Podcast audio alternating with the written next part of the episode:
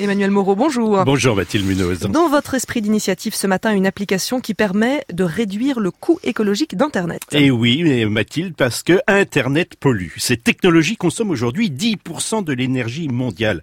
Et cette consommation augmente d'année en année. Depuis 2013, elle a doublé. Alors, pour enrayer ce fléau, une application a été créée afin de nous inciter à mieux utiliser nos smartphones, car chaque geste compte. Comment se présente-t-elle cette application? Eh ben, comme pour mieux se faire entendre, Mathilde, elle prend la forme d'un assistant vocal dont le but est de nous aider à revoir certains de nos réflexes. Et quel est le principe?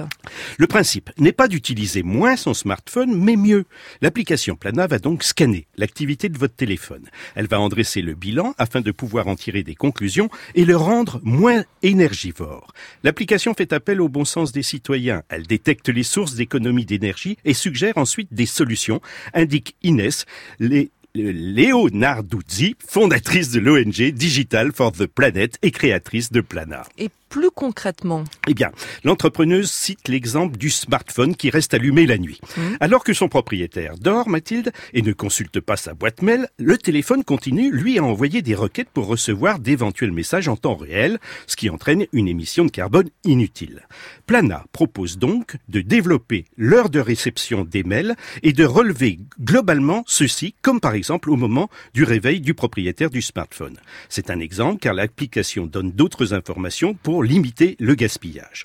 Et pour être concrète, celle-ci évalue l'impact de ces petites actions répétées tous les jours, pointant ainsi la quantité, la quantité pardon, d'émissions de gaz à effet de serre évitées. Alors justement, parlons chiffres. Euh, on sait combien il y a de smartphones dans le monde? Le chiffre avancé est de 8 milliards et demi. Et toutes les heures, ce sont environ, Mathilde, 10 milliards d'emails qui sont envoyés.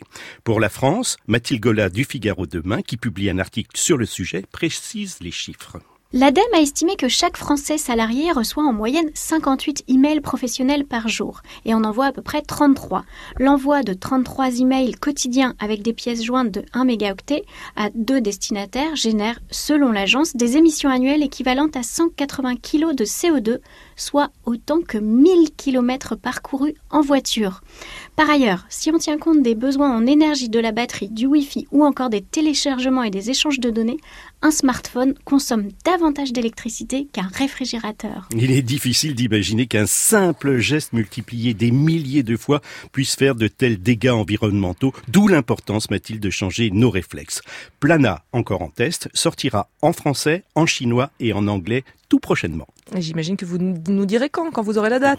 Merci Emmanuel Moreau, l'esprit d'initiative, tous les jours dans le 5-7 de France Inter et à tout moment sur franceinter.fr.